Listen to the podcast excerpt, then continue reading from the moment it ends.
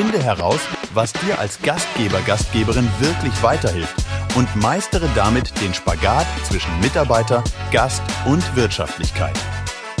Willkommen zum Küchenherde Podcast. Dein Nummer 1 Business Podcast zu den Themen Digitalisierung, künstliche Intelligenz und Robotics, Führen und Finden neuer Mitarbeiter und nachhaltiges Gastgeben. Jetzt kommt dein Host, der Digitalisierungsexperte und Impulsgeber Markus Wessel. Hallo und herzlich willkommen im Küchenherde Podcast. Ja, heute mit einer spontanen Sonderfolge.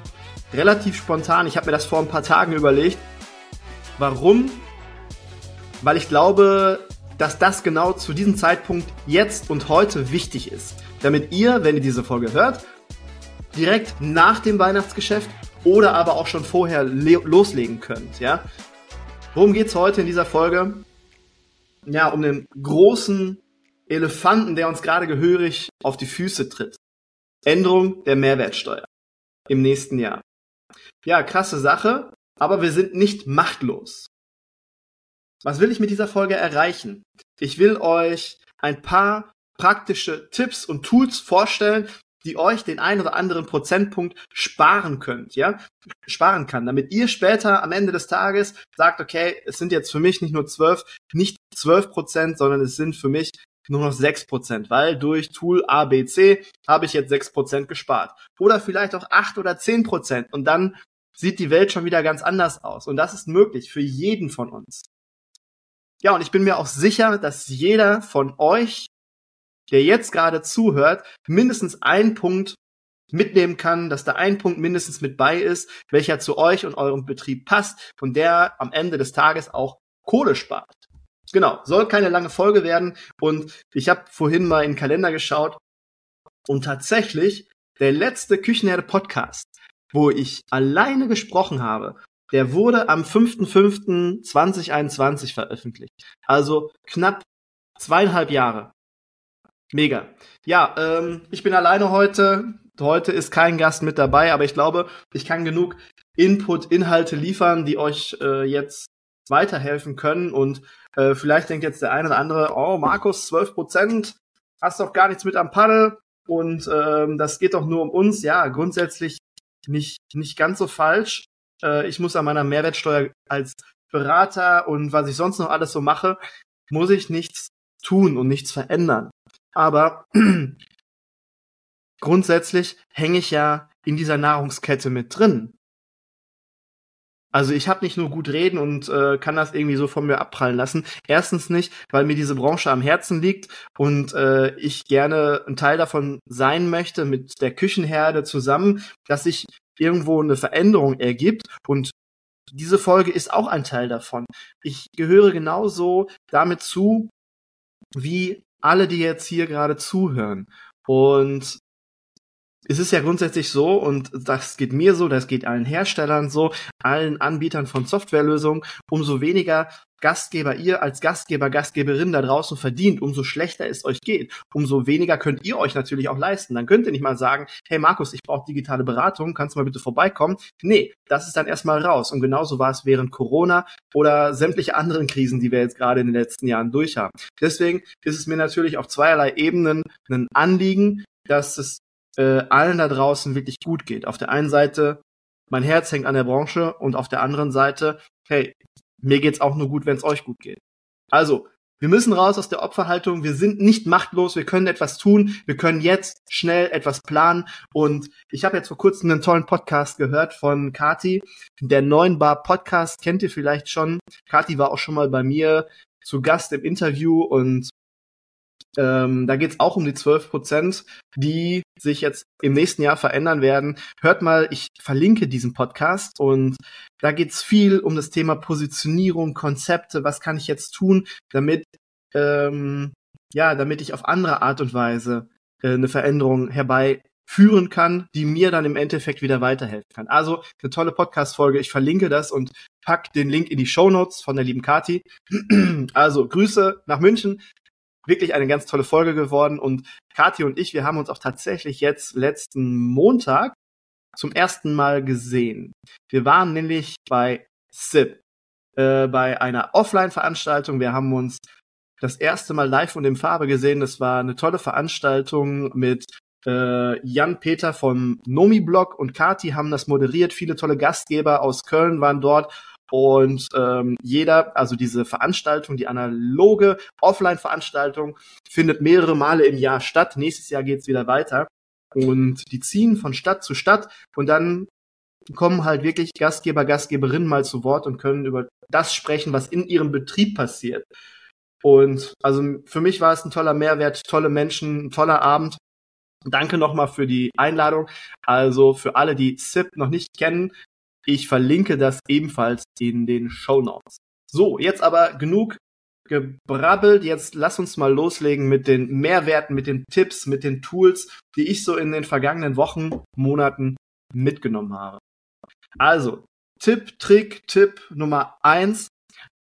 Wenn du ein Warenwirtschaftssystem hast, das ist die Grundvoraussetzung, es macht es einfach einfacher, ähm, wo du deine Rezepte drin kalkuliert hast.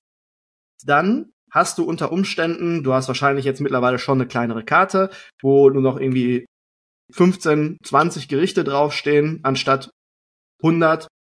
Und die hast du im besten Fall alle in deinem Warenwirtschaftssystem ähm, rezeptiert. Und dann steht da ja, wenn du das rezeptiert hast und äh, die ganzen Wareneinsätze für die verschiedenen Produkte hast, dann steht ja unterm Strich Wareneinsatz für Gericht XY äh, 4,50 Euro. Und dadurch, dass dein Warenwirtschaftssystem gekoppelt ist mit den Lieferantendaten, dann wird dort natürlich auch tagesgenau oder wochengenau die aktuellen Einkaufspreise eingespielt. Das heißt, in der nächsten Woche kostet dieses Gericht nicht mehr 4,50 Euro, sondern 5,20 Euro, weil sich ein Produkt, weil sich der Preis von einem Produkt verändert hat. Das heißt, wenn das jetzt 5,20 Euro kostet, kann ich ja jetzt nicht direkt unbedingt auf meiner Speisekarte den Preis verändern. Äh, das geht an meine Deckung. Ich habe dann auf einmal, na, bei 4,50 Euro habe ich gesagt und 5,20 Euro sind es dann auf einmal 70 Cent weniger Deckung pro Gericht. Das ist doof. Aber damit sind wir seit vielen Monaten konfrontiert. Gerade durch die Krise ähm, des, des Ukraine-Krieges haben sich sehr viele Lebensmittelpreise wirklich tagtäglich irgendwo verändert. Und meine Idee dazu ist, je nachdem, was für ein Konzept du fährst, mach doch, lass auf deiner Speisekarte die 20 Gerichte, alles fein, aber ähm, erstelle doch ein Portfolio von meinetwegen 100 Gerichten. Das ist einmal ein bisschen Arbeit, diese 100 Gerichte zu rezeptieren. Aber die haust du alle in dein Warenwirtschaftssystem, haust du die rein und dann hast du für diese 100 Gerichte jeweils immer einen äh, Wareneinsatz. 4,50 Euro, 7,20 Euro, 3,20 Euro und so weiter und so fort.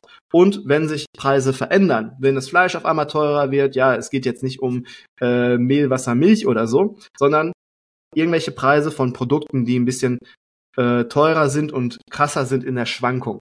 Dann siehst du das ja tagtäglich, wie sich die Wareneinsätze verändern. Und dann tauschst du einfach guckst du jede Woche, alle zwei Wochen oder alle vier Wochen, schaust du, wie hat sich das verändert? Sollte ich auf meiner Speisekarte etwas verändern? Da sehe ich Gerichte, wo ich jetzt auf einmal weniger Deckung habe, 70 Cent, die auf einmal rausschmeiße, muss ja auch nur für eine Woche, zwei oder drei sein, bis sich der Preis wieder verändert. Und dann nehme ich aus meinem, kann ich aus meinem Portfolio schöpfen von diesen 100 Gerechten und gucke, okay, was würde jetzt einmal vom Gericht her passen, was ich einsetze und was würde vom Wareneinsatz passen. Das heißt, ich habe immer meinen Wareneinsatz im Blick und nehme die Gerichte, die mit der interessantesten, spannendsten Deckung dabei sind, die füge ich in die Karte rein. Und wenn ich dann noch eine digitale Speisekarte habe und nichts gedrucktes, dann fällt mir das natürlich nur noch wesentlich einfacher, weil ich dann die Gerichte ähm, einfach nur ein Häkchen setzen muss, Gericht rein und das andere Gericht raus. Genau, und dann kann ich aus diesen 100 Gerichten jeweils immer schöpfen und habe dann natürlich wesentlich mehr Deckung und eine Übersicht über meinen Wareneinsatz. Jetzt kommt der zweite Tipp. Bargeldlos arbeiten. Das ganze Bargeld aus dem Betrieb verbannen. Schrecken jetzt vielleicht einige von euch auf und sagen, oh, dann kommen keine Gäste mehr oder viele Gäste kommen dann einfach nicht mehr, weil sie einfach Bargeld gewohnt sind. Nein, dieses Konzept, dieses Konzept funktioniert einfach. Ich kenne viele Gastgeber, Gastgeberinnen, die das bereits umgesetzt haben und die sagen, das war die beste Entscheidung 2023. Einfach dieses scheiß Bargeld abzuschaffen, weil es bringt nur Probleme mit sich.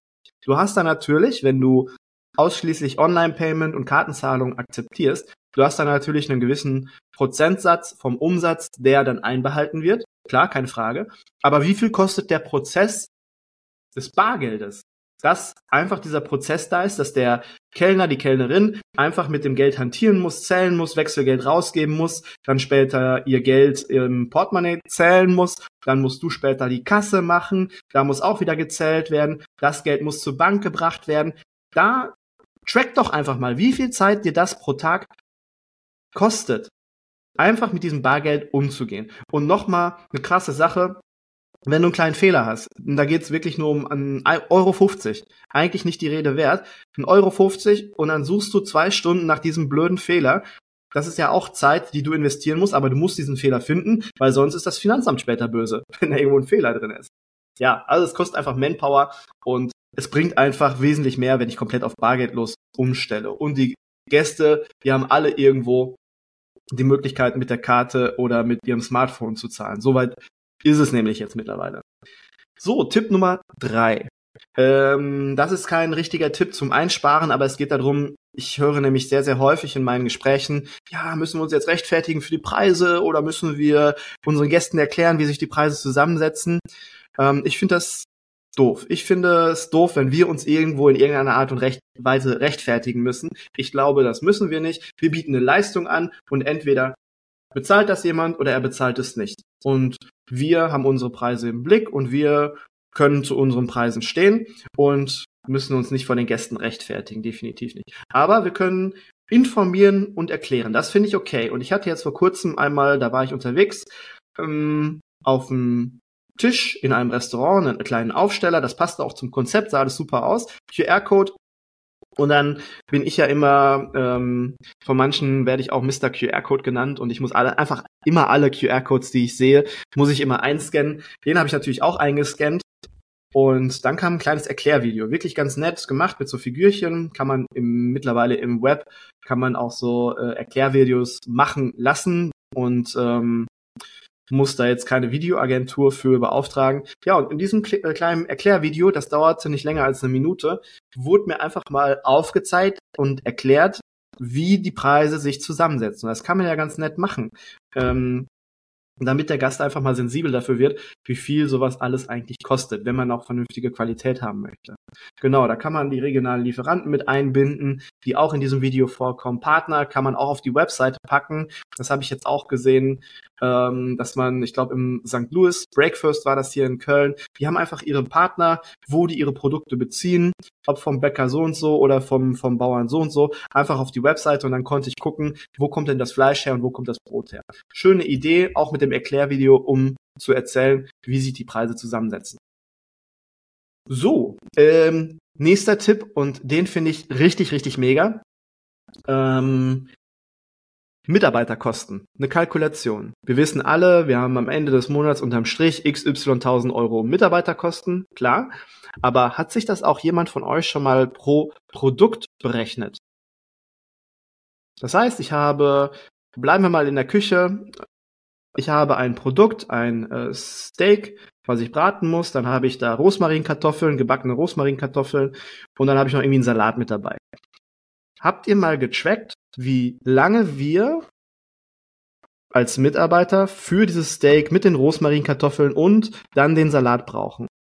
Sind das dann zwei Minuten, fünf Minuten, sieben Minuten? Ich glaube, das haben die wenigsten von uns. Ich habe es in der Vergangenheit auch nie gemacht. Ich habe später einfach aus diesen unterm Strich XY 1000 Euro Personalkosten, Mitarbeiterkosten, habe ich einfach immer gerechnet, okay, das sind dann jetzt ungefähr 45 Prozent, die bei dem Gericht an Mitarbeiterkosten obendrauf müssen. Ja, das ist aber nicht ganz richtig. Weil wenn ich für ein Gericht vier Minuten brauche und für das andere Gericht 13 Minuten, macht das einen riesen Impact für meinen Deckungsbeitrag. Und so kleinkariert müssen wir mittlerweile denken und müssen wir mittlerweile planen. Das heißt, ist auch nochmal scheiß viel Arbeit, aber für jedes Gericht, was ich auf der Karte habe, sollte ich einfach mal tracken, wie lange brauchen meine Mitarbeiter dafür, damit ich genau weiß, bei dem Gericht, da brauche ich wenig Zeit, da habe ich einen relativ interessanten Wareneinsatz, also kommt da die beste Deckung bei raus. Und das ist einfach nur clever, weil dann kann ich die Gerichte, ähm, ob es jetzt irgendwie ein Tafelspitz ist, der Ewigkeiten braucht oder noch viele andere Gerichte, ist ja immer ganz unterschiedlich. Dann kann ich die nämlich vielleicht von meiner Karte mal verbannen oder weniger von solchen Gerichten, die richtig viel Zeit kosten, einfach weniger von solchen Gerichten auf meiner Karte haben. Das bedeutet nämlich im Umkehrschluss, meine Leute in der Küche haben auch ein bisschen weniger zu tun, beziehungsweise sind es ja eh nicht mehr genug Leute, die wir ja bei uns beschäftigt haben. Okay, nächster Tipp. Also den Tipp finde ich wirklich super mega. Bitte machen, machen, machen. Ja, ein toller Tipp, den habe ich von Pionierhaus, das hat er mal mitgekriegt, in äh, Amerika war das, glaube ich. Er war ein sehr, sehr erfolgreicher Gastronom und der hat einfach jeden Monat, hat er sich mit seinem Team zusammengesetzt, hat dann Renner-Penner-Liste, ganz klassisch, und hat dann das unbeliebteste, am seltensten bestellte Gericht, hat der von der Karte geschmissen und hat ein neues draufgepackt. Und das hat er jeden Monat gemacht und so wurde er jeden Monat ähm, einmal, was es natürlich von der Qualität und vom Angebot anging, aber auch aus Thema Wirtschaftlichkeit wurde er jeden Monat immer ein bisschen besser, immer ein bisschen, bisschen besser. Und das finde ich auch eine richtig schöne Idee.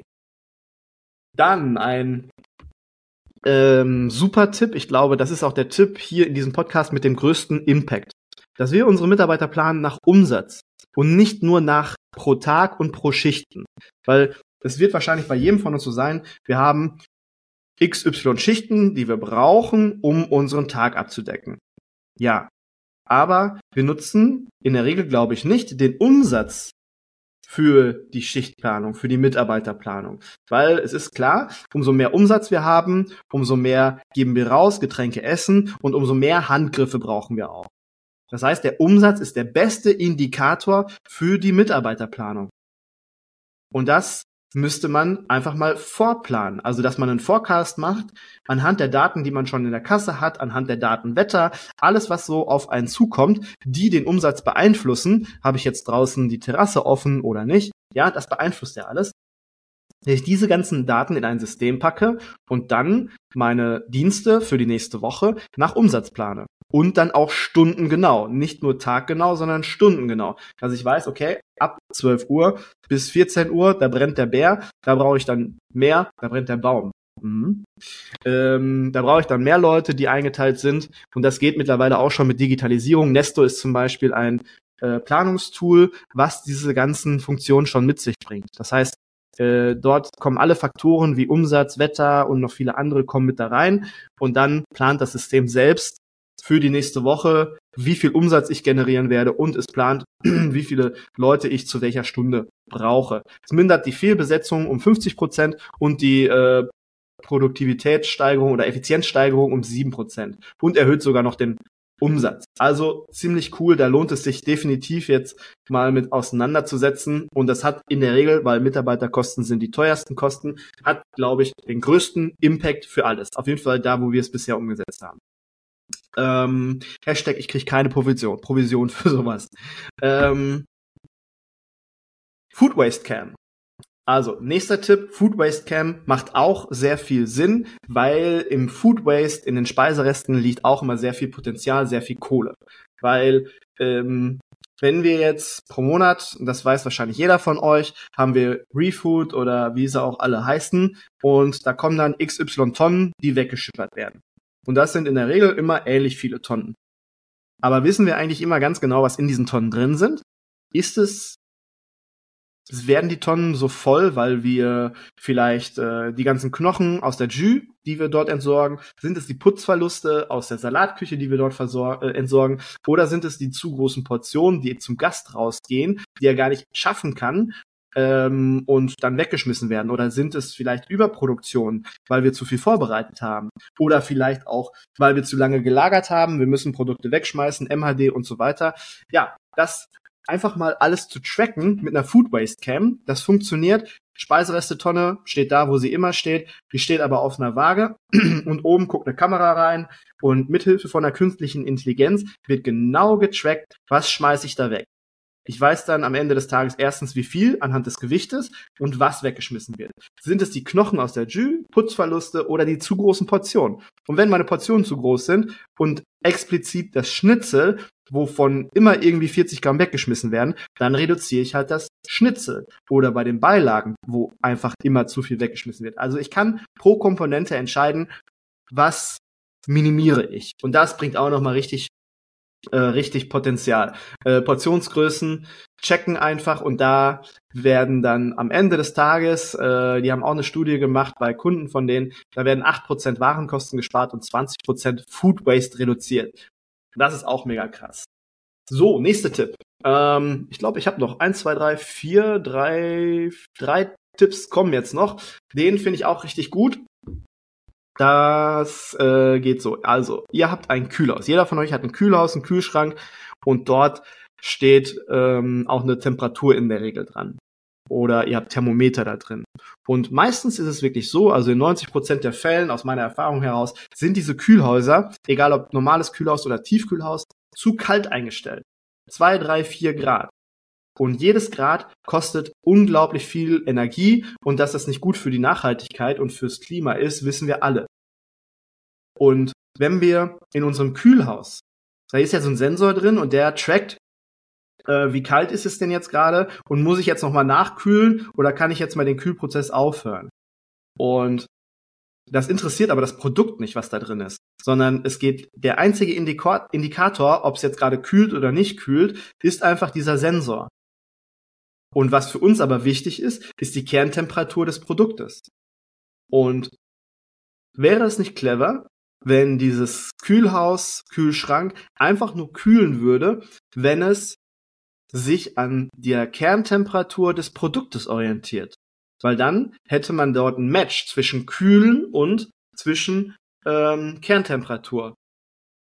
Weil der Sensor der im Kühlhaus ist, der wäre dann nicht mehr weiter relevant. Und es gibt einen, einen Hersteller, der heißt Axino, und die haben eine künstliche Intelligenz kombiniert mit einem Sensor in einem Kühlhaus und der kann genau tracken, wie ist denn die Kerntemperatur meiner Produkte gerade. Und das ist einfach richtig cool, weil ich dort bis zu fünf fünf bis sieben Prozent Energiekosten sparen kann. Und jetzt können wir alle mal auf unsere Stromrechnung gucken, wie viel Energie wir verbrauchen. Und wenn wir pro Kühleinheit sieben Prozent Energiekosten sparen können, ist es natürlich mega. Spart auf jeden Fall ziemlich viel Kohle und ist natürlich auch gut für die Umwelt, fürs Klima zum Thema Nachhaltigkeit. Nächster Tipp. Assistant AI. Oder besser gesagt Sprachassistent. Ich arbeite am meisten mit Assistant AI zusammen und habe da sehr gute Erfahrungen mitgemacht ist ein Sprachassistent für Reservierung. Also wenn das Thema Reservierung bei euch ein Thema ist, wo sehr, sehr viel Zeit in Anspruch genommen wird, um ans Telefon zu gehen äh, und irgendwas in ein Reservierungsbuch zu schreiben, kombiniert doch euer Reservierungssystem oder eure ja, den ganzen Reservierungsprozess, bildet den online ab mit einem Reservierungstool und packt dazu noch Assistant AI. Assistant AI ist dann dieser Sprachassistent und ihr habt mit dem ganzen Thema Reservierung nichts mehr am Hut. Online-Reservierung ist wahrscheinlich den meisten von euch ein Begriff. Die meisten haben auch schon ein Online-Reservierungssystem. Aber es gibt ja viele Leute da draußen, und dazu gehöre ich leider auch noch, äh, die rufen dann eher an, weil das irgendwie sicherer ist oder weil es eben unterwegs ist und die wollen den Prozess abgeschlossen haben. Und wenn da erstens jetzt keiner ist, der ans Telefon geht, dann geht man vielleicht zum nächsten Laden und reserviert da, was dann die zweite Option ist. Möglich. Oder ähm, er kommt durch und hat dann diesen Sprachassistenten am Telefon und dieser Sprachassistent ist nicht wie bei der Telekom, äh, wenn Sie das möchten, drücken Sie die eins, wenn Sie das möchten, drücken Sie die zwei oder wenn Sie das möchten, drücken Sie die drei, aber einen Menschen kriegen Sie nie ans Telefon. Nein, sowas ist es nicht. Das ist ein Sprachassistent, ich kann ganz normal mit dem reden, kann äh, sagen, hey, ich möchte gerne einen Platz am, äh, im Biergarten haben, wir kommen heute mit vier Personen, äh, ach ja, ich brauche noch einen Kinderstuhl oder habt ihr frisch gezapftes Bier? Also solche Fragen kann ich diesen Sprachassistenten alles stellen und diese Fragen werden dann meinen Mitarbeitern nicht mehr gestellt. Und das ist ja mega cool.